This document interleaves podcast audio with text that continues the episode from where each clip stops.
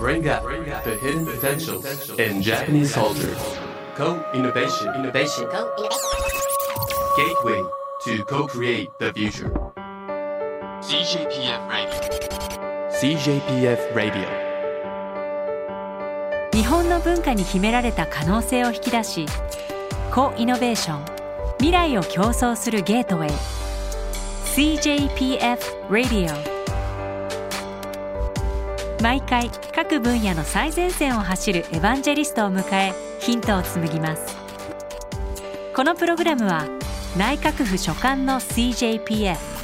クールジャパン官民連携プラットフォームがお届けします。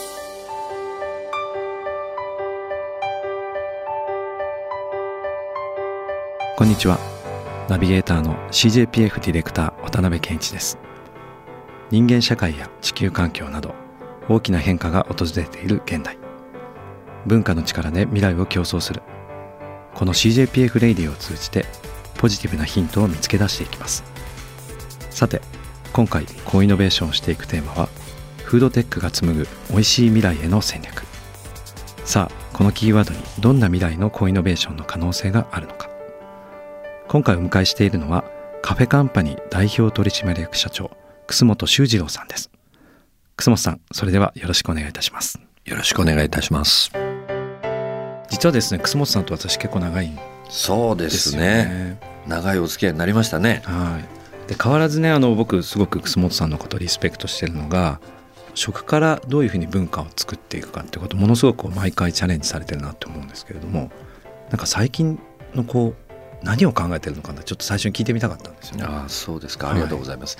まああの僕は文化人ではないですしあのもうよくみんなに言ってんですけど真空管みたいな男で、ああ真空う管、んはい。もう空っぽですね。なんだけどすごく世の中に僕と違う人がいっぱいいて当たり前なんだけど、はい、え自分と違う能力自分と違う性格えうん。そういった人たちあるいは自分が見たことのない景色やアートやデザイン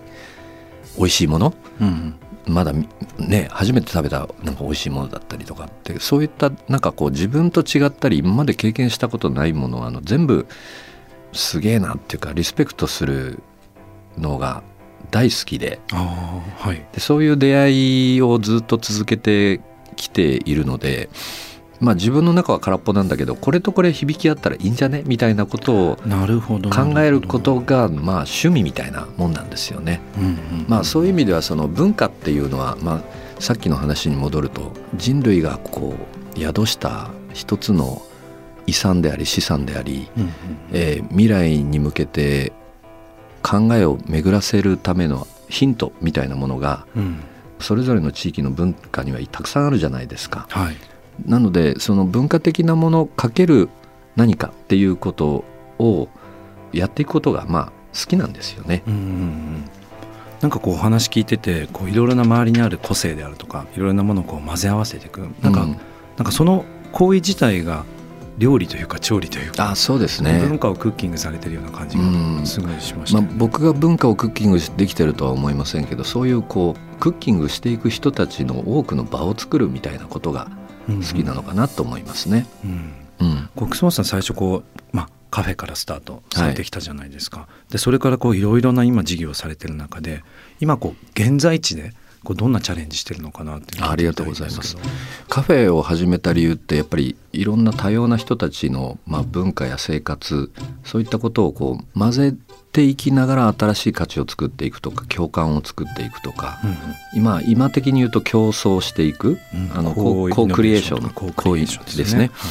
まあ、そういったことが、まあ、昔から思考していたので、まあ、カフェイコールあのコミュニティを作る場っていう概念で考えると、うん。まあ、ずっとそのカフェもあの僕大好きなんで変わらずやっていくんだけれどもやっぱり時代の変化に合わせて求められるコミュニティの在り方って変わってくるので、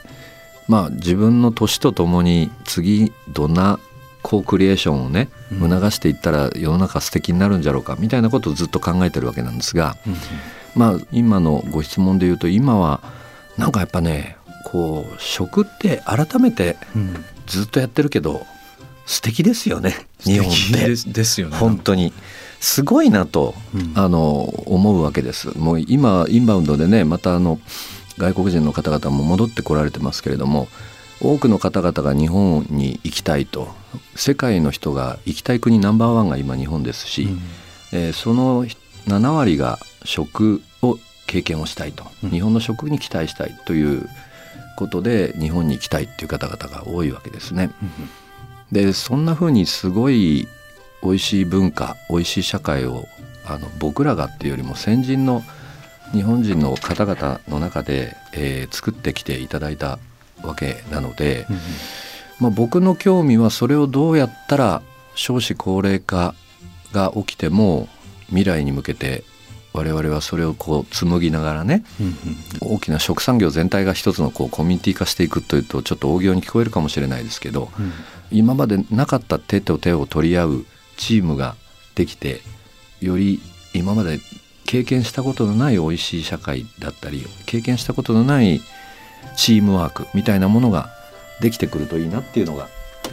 一番興味あるところですかね。うん。うん。いやねさっきあの文化は資産であると。うん。で資産をやっぱりこう生かしていく時代の中にその食っていうものがあるのかなっていうそこからそ少しなんかちょっと深掘りしてみたいんですけど、うん。食って、まあ、人間ってこう1日2300キロカロリーぐらいこう必要じゃはいないですか。そうですね。でなかなかこう狩猟の時代だとこうどうしてもこう動物をはい。追いかけ回したらすごい大変で。でそれからこう生肉じゃなくて火を発明したり火の扱い方。そこからこう輸送網とかうん。例えば冷蔵庫とかいろいろなこうテクノロジーが入っていくことで食のあり方も変わりつつもうん。でもやっぱりその楠本さんすごく大事にしてるのがコミュニティ。食があることによっていろんなものがこうコミュニティがまあ活性化していく。はいでテクノロジーのことちょっと聞いてみたいなって思うんですけど、はい。これからそのそれこそ AI とかいろんなこう情報の置き換えがあったり、うん。人々がどんどんまあ行き来しやすくなったりっていう中でこれから日本の文化のすごく根幹にある食はい。文化っていうのはどういうふうになっていくのかなって楠本さんなりに、まあ、どんなチャレンジしてどんなこと考えてるのか聞いてみたいんですけど。そうですね。あの実はあの2023年の4月に、うん。まあ、発表させていただいたんですけれども日本が誇る美味しい技術文化これを継承するためには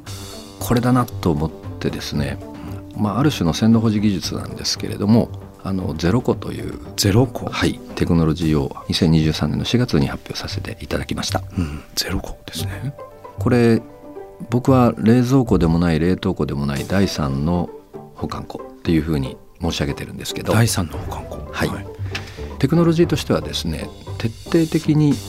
ゼロ度をキープするっていう技術です。ですごいな。なおかつ超高湿度帯をキープする。具体的に言うと、まあ、あの100%弱の湿度環境を実現しています。したがって0度で100%、まあはい、100%弱になりますけれども、まあ、98%とかですね、まあ、その辺の超高湿度帯をあの達成してそれを安定的に制御する技術っていうのがゼロコの技術になります。なんかあれみたいですね。あのなんだっけあの雪国でよくありますよね。そうですね僕は東北の方々にこれ教えてもらったんですよね。えあの雪下野菜という技あそうそう術で雪下野ございま菜ですすねはいはいあるいは雪室っていうのを作ってねそこに保管をしたりされるわけなんですけど、うんでこれってなんか日本に住んでると当たり前だなって僕らずっと思ってたんだけど。そうですよね。だし、うん。そうだよな。東北に行ったり北陸に行ったり北海道行くと雪下に皆さん野菜を保管してた。あ我私はもうやってました。なんていう方がいっぱいいらっしゃるんだけど、あれこれ当たり前じゃなくって日本だけかも。みたいなふうに思ったんですよ。よくよく考えてみると、まあ、テクノロジーの発展という意味で言うとですね1803年に冷蔵庫が人類初めてできてで1805年に冷凍庫ができてます。うんうん実はもう冷蔵庫って200年以上前にできてるわけですね。うんうんで欧米で常にイノベーションが起きてきたというあの過去の人類の歴史で考えるとどうしてもその鮮度維持のに必要な環境っていうのをそのイノベーションが起きてるエリアの自然環境の中でみんな理解をしていたうんそれが温度差ということでございます。うん日本のあのドカ雪の下のよ雪下野菜のように超高湿度帯それをまあ0度0度で100%の環境っていうのはあまり世界に類を見ないんだと思います。確かにそうですねでしかもそこに人の営みがあったわけですね日本の場合。ですのであこの雪の下で保管すると鮮度が伸びるだけじゃなくて実は美味しくなるんだよねっていうことをあの我々日本人は知っていたということでございます。でこれをテクノロジーで再現できないかというのが今回のプロジェクトで特許も含めて取得させていただいたということでございますね。面白いですねまさに雪国の、まあ、文化をテクノロジーで再現させてこれからもう当然こう世界に広げていくそうですあ面白いえどんなチャレンジしていくんですか？いろんなこう世界の食文化がある中でそうですね。可能性しかないのかなって気があのもう本当にいろんな形で使えると思います。まずですね僕は何としてでも日本の美味しい社会っていうのを未来に向けて発展させて守りそして伸ばしていきたいと思いますのでそれを支えているのはやっぱり一次産業ということになりますから儲かる農業、儲かる漁業でこれになるためにどういうふうにこの技術を活用するかということをチャレンジしたいなというふうに思います。まあ、あのメロンもまあ、45か月持ちますしいちごも3か月あの持ちますし3ヶ月さらに糖度がこうずっとあの上がってまいりますし、まあ、お肉なんかもね非常にいい状態であの保存が可能ですから、まあ一言で言うとこう在庫を持てるっていうかねあのいうことになりますよね。しかもアップグレードする。そうですね、ね、おっしゃる通りです、まあ、ある種の分子調理学と、まあ、最近言われている、まあ、数式でしっかりその調理工程をあのやっていくっていうあの今潮流があるわけなんですが、うんうん、この0度で100%という環境に素材そのものを置くことによってある種の、えー、調理工程の役割も果たしているということなんですね。なんかあれですね。多分こうこれまで保存できなかったものとか、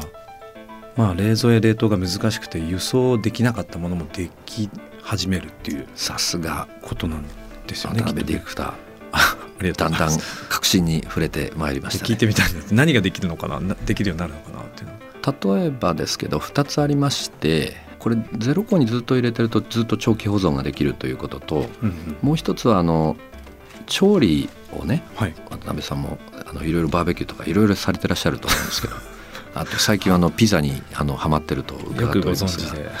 あのそうやって調理したものを、はい、えー、1回ゼロ個に入れて細胞を整えていただいた後は普通に冷凍してくださいと。なるほど。普通に冷凍して普通に解凍していただくと、出来たてのものに復元されて、えー、全くドリップが起きない。どころか、はいはい。えー、炭火の香りもそのまま残りますしうまみが増してるというあるいは美味しさが増してるというこういう現象になりますめちゃくちゃ面白いですね。ということは完成品が輸出品になるっていうおっしゃるとですメイドインジャパンを海外に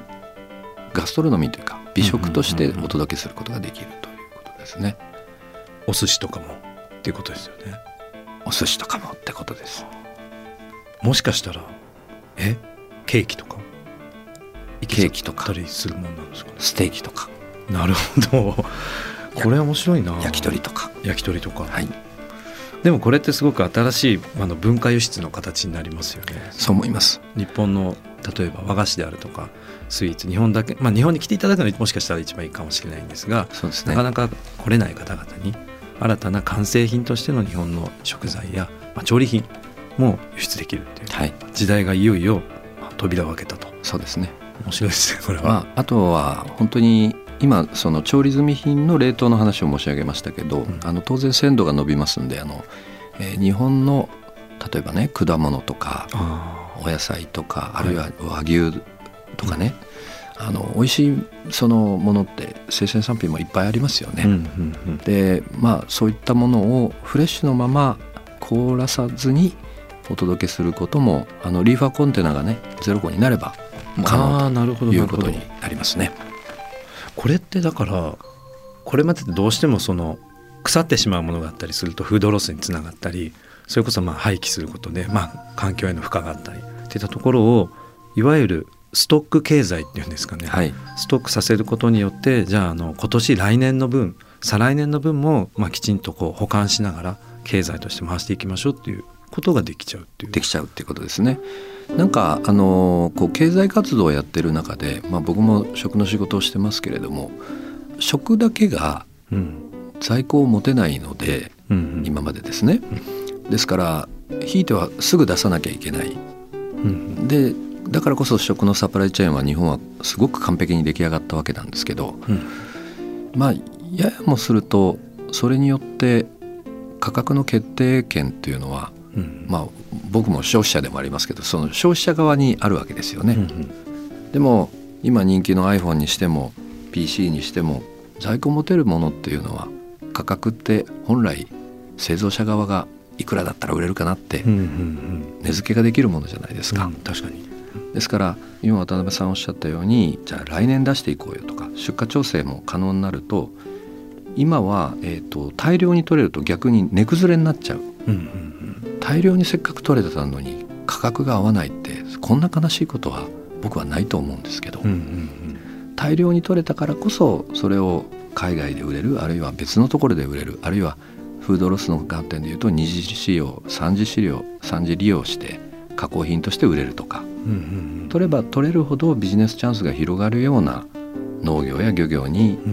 転換していけるっていうことがやっぱり一番大きく貢献できることじゃないかなと思います、ね、確かになんか食のディーリングじゃないですけどそういうこう将来までこう見越した値付けであるとか、うん、そういったものの、まあ、新たな市場作りとかできそうにもなると思いますね。ですよね。はい、なんかその自給率高いものってあるじゃないですか。例えばホタルイカとか、はいはい、僕好きなんで急に、うんあれ多分分かんない。誰も計算してないかもしれないですけどまあ100と100超えてる気がするんですまあそうでしょうね、まあ、海にも打ち上げられて、うん、でもあれってすごく良質なタンパク質だとするとそういったものをこう例えばこの雪下野菜方式でゼロ個であの保管しながら、はい、例えば自給率0%の国々とか、まあ、低い国々と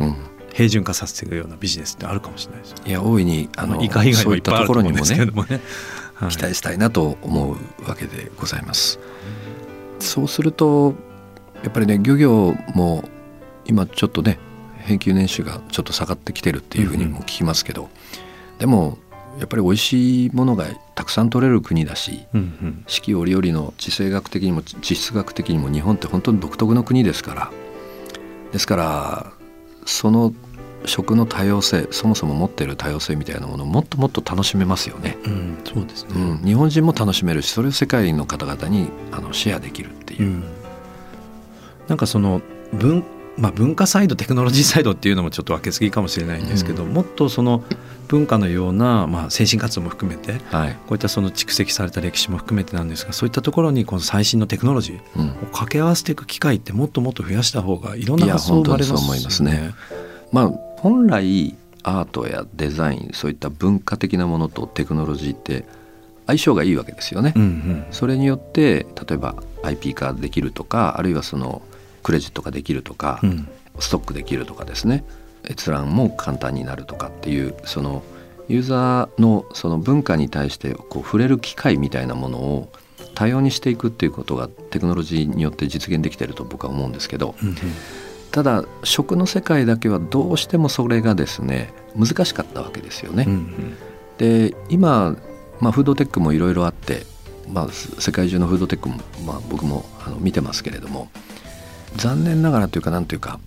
美味しくするあるいはこの文化の維持発展に貢献するテクノロジーってあんまりないと思うんですよ。フードテックって。何かを何かに代替するとか。はいはい。拡張するとか、うん、拡張するとか。あるいはバイオで、えー、より多く取れるとか、うんうん、ロボティクス。まあ認知生産性の効率化とかね、うんうん、効率よくするとか、はい、それはあると思うんだけどもともと持っている特に日本はもうロングテールの美味しい国じゃないですか、はい、大企業でやっていくというよりも農業から飲食店まで本当に美味しい古典や美味しいそのものを作ってらっしゃる製造業の方々がいらっしゃる、うん、この人たちの美味しい技に貢献できることによって、より美味しくなったり、まあ、さっきの話で言うとよりそれが在庫で持ててたり、産業自体もアップグレードしていく。そうですそうです、でそうするとそもそも美味しいっていうことに対して我々今いる1億2,000万人は敏感な国民なので、うんうん、そういう人たちは極端に言うと1億全フードクリエイターになれるわけですよ。そういうことですね。おばあちゃんのあのおにぎりを忘れたくないと思った小学生がうん。そのおばあちゃんのレシピおばあちゃんのおにぎりをそのままうん。ゼロ個で保管してストックして販売するっていうこともできるわけですね美味しいバンクですね。美味しいバンクですね。確かに。だからなんて言うんだろう。そういうふうにこうどんどんどんどんアイディア一つでうん。みんな美味しいものを作ってるのであのお母さんもね、うん。あの毎日毎日子供のためにお弁当を作ってたりとか、うんうんでそういったものが全てにおいて IP 化されるっていう未来っていうのは、うんうん。僕はなんか今渡辺さんおっしゃったようにそういったその毎日のお弁当だってむちゃくちゃ文化ですよね。う。ん。でそういったものとテクノロジーが支えることによってどんどんそれが豊かになっていくと。うん。いうことが食でも可能になってくる。という未来をうん。ワクワクしてますね。なんか本当にこのどんどんどんどんこう人口が増えていく中で、まあ、ある時点で多分その食べ物が人口に追いつかなくなってくるうん。っていう中にさっきのその蓄積をしていくっていうのはすごく最も大きい社会課題の解決方法かもしれないそうですね。どれだけ捨てられてるんだろうっていうことを考えた時に、うん。まあ例えば日本だと620万トンぐらいでしたっけ、うん。という言われてるんだけどそこにはあの生産現場で速さにしても何にしても、その流通に乗らなかったものっていうのはうん。カウントされてないわけじゃないですか。そうですよね。はい。で自然の中で失われたものもみんなそうだと思うんですよ。うん。でそれをストックしてまた二次利用三次利用できるというふうに考えると、まあ、相当貢献できるはずだとは思いますね。うんすごいでもあの本当に今日あの楠本さんとお話しできるって聞いた時からもうずっとその文化とテクノロジーの話って絶対話したいなって思ってたんですよそうですよね。本当これから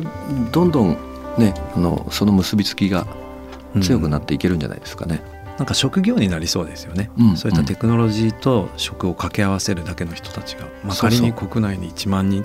とかそれに専門に従事する人がいたら随分変わっちゃいますよね。いい意味で。例えば今ねその若者たちのなりたい職業ナンバーワンが、うん。ちょっと僕何か分かんないけど、まあ、YouTuber とかね、まあ、仮にね、うん。人気じゃないですか。そうですね。やっぱりテクノロジーをどう活用するかっていうところがあの、はい。そこがまあファーストドリブンになって、まあ、人気職業って今うん。どんどんどんどんプログラマーからね、なうん。なってきてると思うんだけど、はい。ってことは逆に言うと美味しいテクノロジーっていうのをちゃんと使いこなすとですねうん。YouTuber の次は農業だぜみたいなうん。若者たちがどんどん出てくるんじゃないかなと思うんですよ。実際かっこいいですし増えてますよね。農業やってみたいっていう人やってみたいいは増えてますよね。増。えてます増えてます。ノーマのね世界一、あの予約取れないって言ってたノーマのはい。シェフのレネさんがノーマをもう閉めますというねうんうん。あの衝撃的なメッセージを世界に発信したわけなんですけどあれは何を言ってるかというとこれから先我々シェフというのは一つの店に帰属するのではなくてもっと素材だったりうん。自然そのものだったりそこを実際に訪れてでそこでその素材の良さをどんどん発見していく探求していく。ある種シェフっていうのは一箇所にとどまる人から最も旅人にななるわけですね、ですからそのシェフに限らず、えー食に携わる人たちが地球中をもう一回こううん。うん美味しいっていう立ち位置の中から見直して、えーその隠れたアセットをどんどん人類としてね発掘しながら自然との共生を果たしていくっていう。うん。でそこにテクノロジーがどう支えるかっていうことだと思うんですよね。うん。でそう考えると結構かっこいい商売商売というかね仕事じゃないかなと僕思うわけですよ。なんか探検家みたいな感じですよね、うん。未来の価値をトレジャーを探検していく。でもそういうのって本当に発想次第で新たな役割っていうか新たなものを作っていけますもんね、そう思います。うん、やりたいなこれ。まあ、これから先ね日本ってあの急激な少子高齢化があの待ったなしで進むわけなんですが、うん僕は人口が減っても逆にだからこそ地方が面白いっていう、うん。そのグランドデザインをねうん。どうやったら美味しい社会を維持発展できるかっていう観点からもう一回見直してデザインし直すべきだと思ってますし、それができると結構日本面白いんじゃないかなと。なんかそういう島にしたいですよね。したいそういった探求したにモチベーションがある方々がうん。ちょっと日本行ってみようと。そうそう。わからないけどなんかヒントがありそうだなうん。ってテクノロジーがあって古い文化があってそれをこうバックアップして伴走するような人たちもいて日本に行くと何か自分が変えられるんじゃないかっていうそうですね。なんか期待をこうバーッとこう広げていきたいですよ、うんもう2時間も3時間もやりたいんですけれども。あっという間に時間が来てしまいました。最後ですね、楠本さんから一言ちょっとまたみんなを勇気づけるようなねあうんの食と文化、未来いただければと思いますがいかがでしょうか？そうですね。あの人口最終的に100億になるだろうというのが、まあ、あの30年後ぐらいの予測でね出てるわけなんですけど、まあ、30年というと1世代ちょうど変わるタイミングだと思います。でこの1世代変わるつまり今、まあ、小学生ね通ってる子たちが立派な大人になって世界を日本を牽引するというこの時代にもう日本に生まれて育ってよかったなって思えるものにしたいですよね。でそう考えると日本は本当に世界一美味しくて世界一健康食で世界寿命ナンバーワンですからねいまだに。そしてあの実はサステナブルなんだと食は。江戸時代から続くそのサーキュラーエコノミーと非常にそのスモールグリッドのソサエティをこう形成してきたっていう我々のこう DNA があるわけですよね。ですから今の SDGs からあるいはまあ去年の COP なんかはもう急激に食料問題にシフトしてきている中であの日本が果たせる役割ってむちゃくちゃ大きいと思うんですよ。なのであのぜひまあ食関係の方々は我々がその世界に対してもう一回ですねただ美味しいっていうことだけじゃなくて何を貢献できるんだろうみたいなところでチームができてくればいいなと思いますし食関係じゃない方々もあのぜひ例えば不動産かけるの食とか音楽かけるの食とかモビリティかけるの食とか、まあ、いろんな分野が美味しい社会から見た時にこれ連結したらむちゃくちゃ強い文化とテクノロジーをこれから先も発信できるじゃんみたいなことってむちゃくちゃあると思うんですよね。なのでまあワンチームでねあのやっていけたら